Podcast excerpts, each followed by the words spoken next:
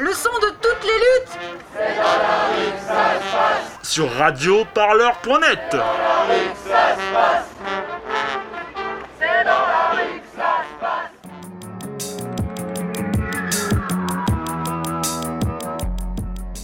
Jusqu'au 19 janvier, au théâtre de l'Échangeur à Bagnolet, se tient une exposition de La Meute, un collectif de photographes indépendants et engagés. Dix images consacrées à l'opposition entre manifestants et policiers. Des photos prises au cœur des manifestations. Rencontres avec Graine et Tuf, deux des photographes de la Meute. On discute de leurs photos, de leur métier et des risques qu'ils prennent sur le terrain.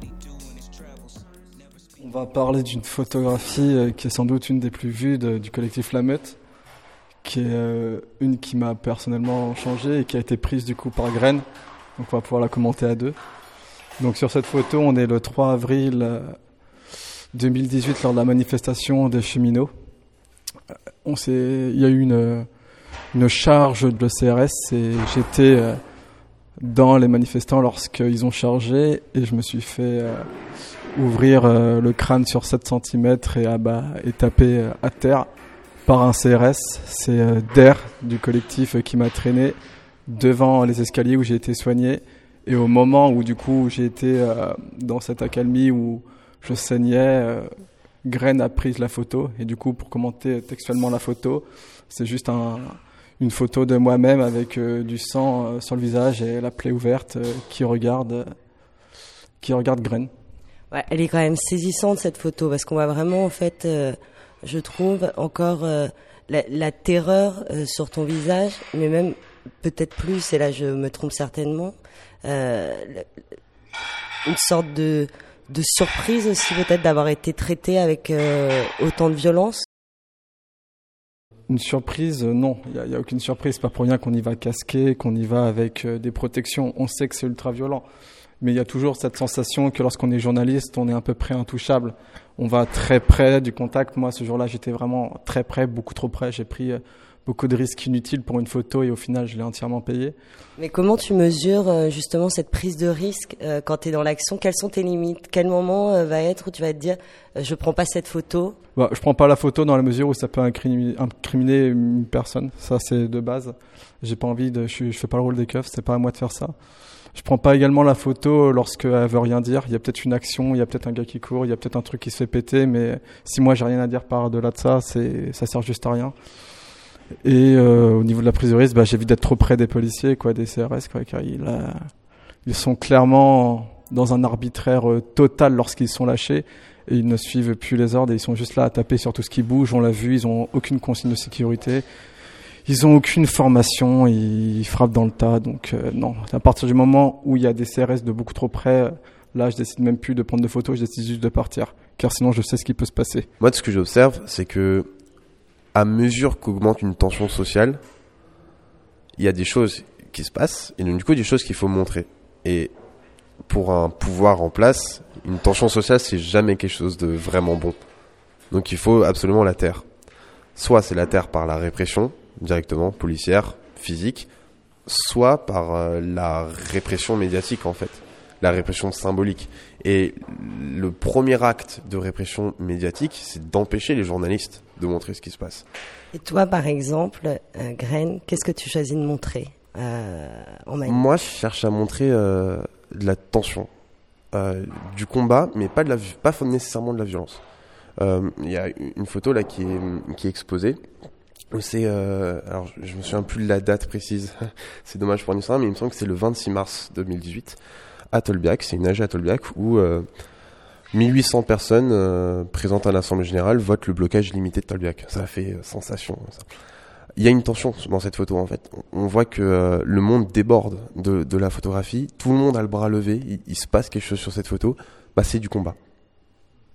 Et c'est de cette organisation-là, qui est issue de la compression dont on parlait au tout début, que découle l'organisation avec bah, Paris qui brûle et, et les gens qui s'organisent dans la rue.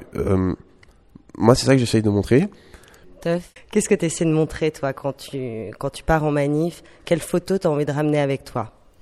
Je n'ai aucun but particulier. Je me laisse toujours surprendre par euh, l'évolution des choses. Disons juste que j'ai revu complètement ma pratique. J'essaie d'avoir un recul, d'avoir plus de scènes. et de voir qu'est-ce que je peux apporter qui n'a pas déjà été fait, que ce soit sur les couleurs, sur l'esthétisme, d'un point de vue purement technique.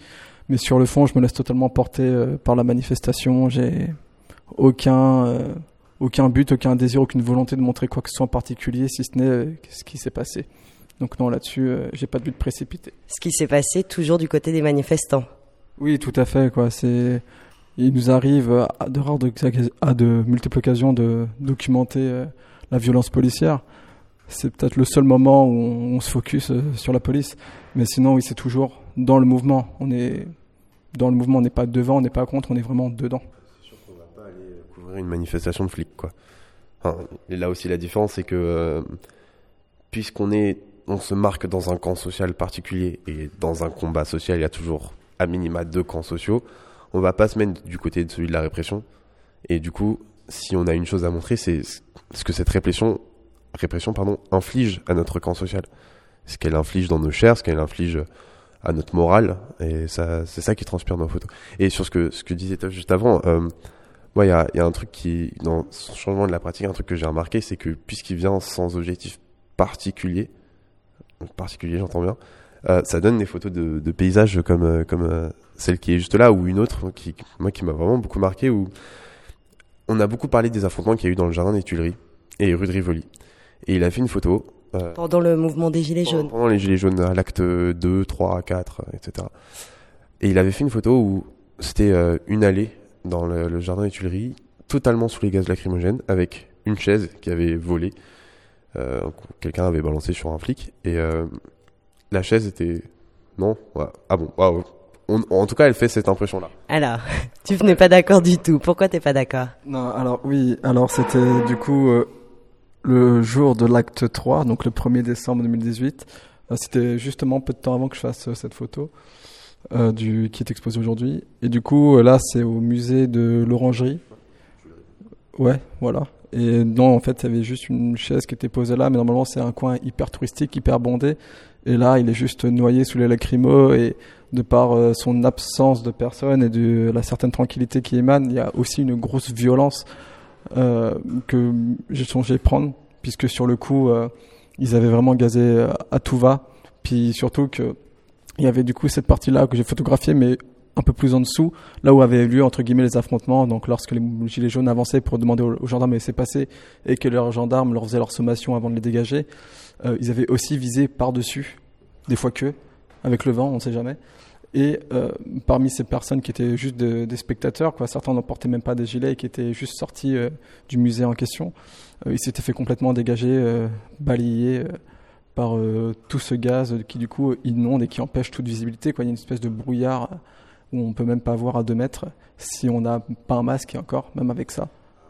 C'est justement l'ambiance, une atmosphère irrespirable que décrivent nombreux confrères et consoeurs sur ce qui peut se passer lorsqu'on se fait gazer j'ai complètement arrêté d'aller euh, vraiment au tout devant euh, chercher euh, l'affrontement ou quoi que ce soit. Est-ce que c'est dû justement suite à la photo que tu nous as décrite tout à l'heure? C'est bah, justement là, c'est une sorte de, de thérapie de ce qui s'est passé le 3 avril, où j'ai commencé à prendre du recul sur les choses et de pouvoir montrer les mêmes sans en prendre les mêmes risques. Donc quand même la violence qui s'est exercée sur toi ce jour-là a modifié ta façon de travailler et de, de voir ton travail. Elle a complètement transformé mon travail et puis elle m'a modifié euh, moi-même sur certains points. Donc, euh, quand on, c'est littéralement un trauma qu'il y a eu ce jour-là qui, qui, qui se répare et qui du coup s'est traduit en photo par un, certain recul sur tout ce que je faisais et la prise de risque du coup inutile dont je parlais précédemment sur euh, qu'est-ce qui vaut le coup d'être montré est-ce que vraiment cette photo valait le coup que tu te fasses défoncer pour ça quoi. Qu'est-ce que tu vas en faire? Qu'est-ce que tu voulais montrer? C'est des questions euh, que. Qu'est-ce que c'était euh, cette photo que tu voulais prendre? C'était une photo euh, de, justement de l'intervention des CSI. Je voulais voir jusqu'à où ils allaient reculer, ce qui allait se passer. Quoi. Je j'avais aucun but de montrer quoi que ce soit. Je m'adaptais à la situation. Je voulais voir quel cadre je pouvais faire. Enfin, je testais quoi. À côté, tu avais les photographes de de beaucoup d'agences dont je ne citerai pas le nom qui photographiaient une poubelle en feu. Et puis bah moi, j'essayais de voir autre chose quoi. Sauf que là, bah je l'ai amèrement regretté quoi. Est-ce que vous avez vu une, une, évolution dans la violence qui pouvait s'exercer euh, sur, euh, sur vous? Bah, déjà, rien que dans l'évolution de la violence euh, qu'il y a eu ces derniers mois, on peut parler de l'envoi des forces armées, à savoir des gendarmes sur Paris et des blindés qui ont commencé à inonder la capitale tous les samedis. Donc déjà, ça, c'était une certaine violence de déploiement. Mais comment ça se passe dans les faits? Comment ils le font? Dans les faits, euh, on a vu pendant la loi travail euh, des des policiers visaient à coups de flashball les, les, les journalistes. Je me souviens du, du 4, enfin, des alentours du 14 juin 2016 où euh, c'est euh, des grenades de désencerclement sur des journalistes. Il y en a un qui s'est retrouvé deux semaines dans le coma. C'est euh, des appareils photo pétés à coups de matraque alors que faut le faire pour casser un appareil photo, enfin nos appareils photo qu'on amène en manif qui sont énormes. Oui, parce qu'il faut quand même rappeler aussi que donc vos appareils photo, c'est vos outils de travail, que quand ils le cassent, derrière il y a un coût et que c'est pris en charge euh, pas rien. Tout ça montre que c'est toujours une profession qui est très précaire. On a le droit de rien dire, encore plus quand on est pigiste, et du coup, bah, les policiers s'en donnent à cœur joie. Qui plus est, on est dans un dans un moment de l'histoire où on est sur un retour du sécuritaire avec la mise en place de l'état d'urgence et l'entrée dans le droit commun de, ces mesures phares. On voit que le, droit en France, euh, c'est malléable et surtout plus, sur- surtout quand on regarde la police. Je veux dire, euh, un policier condamné, c'est rare, ou alors c'est du sursis. Bon, bah à partir de là, casser l'appareil photo d'un journaliste, je veux dire, euh, ils ont bien pris la visite des Bouna, à chaque fois c'est du sursis, ou alors non-lieu, ou alors... Il y, en a, il y en a énormément, malheureusement la, la- la liste elle est beaucoup trop longue. On voit que à chaque fois il y a un sentiment d'impunité, et c'est même pas un sentiment, c'est c'est un fait, il y a de l'impunité, et du coup, bah, qu'est-ce qu'on s'en fiche du pauvre appareil photo, du pauvre journaliste pigiste Est-ce qu'on peut dire, est-ce que toi, justement, en tant qu'historien, tu daterais vraiment la loi El Khomri comme un tournant euh, dans le traitement des journalistes par les policiers? Ah, euh, le traitement. Alors, euh, du coup, euh, je remonterais plutôt ça à la mise en place de l'état d'urgence. Parce que, en fait, le traitement. Ce qu'il faut pas oublier, c'est que le traitement, contrairement à ce que la plupart des journalistes disent eux et elles-mêmes, hein, le traitement réservé aux journalistes est indépendant du traitement réservé aux manifestants et manifestantes lorsqu'il s'agit de manifestations. Puisqu'il se passe des choses, il faut les montrer. S'il y a de la répression pour les uns, il y a de la répression pour les autres. Et du coup, je remonterais plus aux premières manifestations contre l'état d'urgence. Où notamment, c'était en fin novembre où il y avait eu euh, 317 interpellations euh, pendant la COP 21. À partir de ce moment-là, il y a eu un tournant. Le véritable tournant pour les photojournalistes, c'est sûr que ça a été quand même la loi travail, mais ça a commencé avant. En tout cas, on voit qu'après la loi travail, il n'y a pas eu de rechute, enfin, il n'y a pas eu de, baisse dans cette intensité. C'est euh, à chaque mouvement social, à chaque manifestation où ça dégénère un peu, on s'en prend plein la gueule. Qu'est-ce qui fait que vous continuez euh, ce métier-là tous les jours qu'à chaque mouvement, quand même, vous y allez. Est-ce que vous avez la peur au ventre quand vous y allez? Euh, Dans quel état psychologique vous vous trouvez aussi dans ces, dans ces manifestations? Euh, Alors déjà, on n'a pas plus ou moins peur qu'une personne qui va manifester. Faut pas oublier ça. Euh, en tout cas, pour nous, on se considère pas comme des surhommes ou des surfemmes. On est des photographes, acteurs et actrices. Et du coup, on y va comme des personnes lambda. Et euh, personnellement, mon avis, c'est de dire que si on s'arrête, autant abandonner directement toutes les libertés. Parce que céder sur une liberté, c'est céder sur toutes. Céder sur euh, l'égalité dans, la- liberté, c'est céder sur tout. Autant, euh, aller nous-mêmes à la prison, euh, autant se menotter nous-mêmes en fait. Là, encore pour citer du Victor Hugo, il n'y a, pas de liberté sans liberté de la presse. Ça, il le dit en 1852. Je vois pas pourquoi c'est 1851. Je vois pas pourquoi c'est, ce serait pas vrai encore aujourd'hui en fait. Comment vous vous préparez quand vous allez euh, aux manifestations euh, de Gilets jaunes? Est-ce que euh, vous pouvez y aller avec votre équipement de protection? Est-ce que est-ce que les rapports ont changé aussi peut-être avec les manifestants à l'intérieur du mouvement? Comment vous, vous les vivez ces manifestations? Alors, étonnamment, comme c'est des manifestations qui ont assez pris de court le pouvoir, ils... la police était assez peu préparée à ça. Euh, je crois que je suis jamais entré aussi facilement avec tout mon matériel de protection dans les manifestations des Gilets jaunes. Après, ça n'a pas été le cas pour tous les photographes et toutes les photographes. Du coup, ça a nuancé.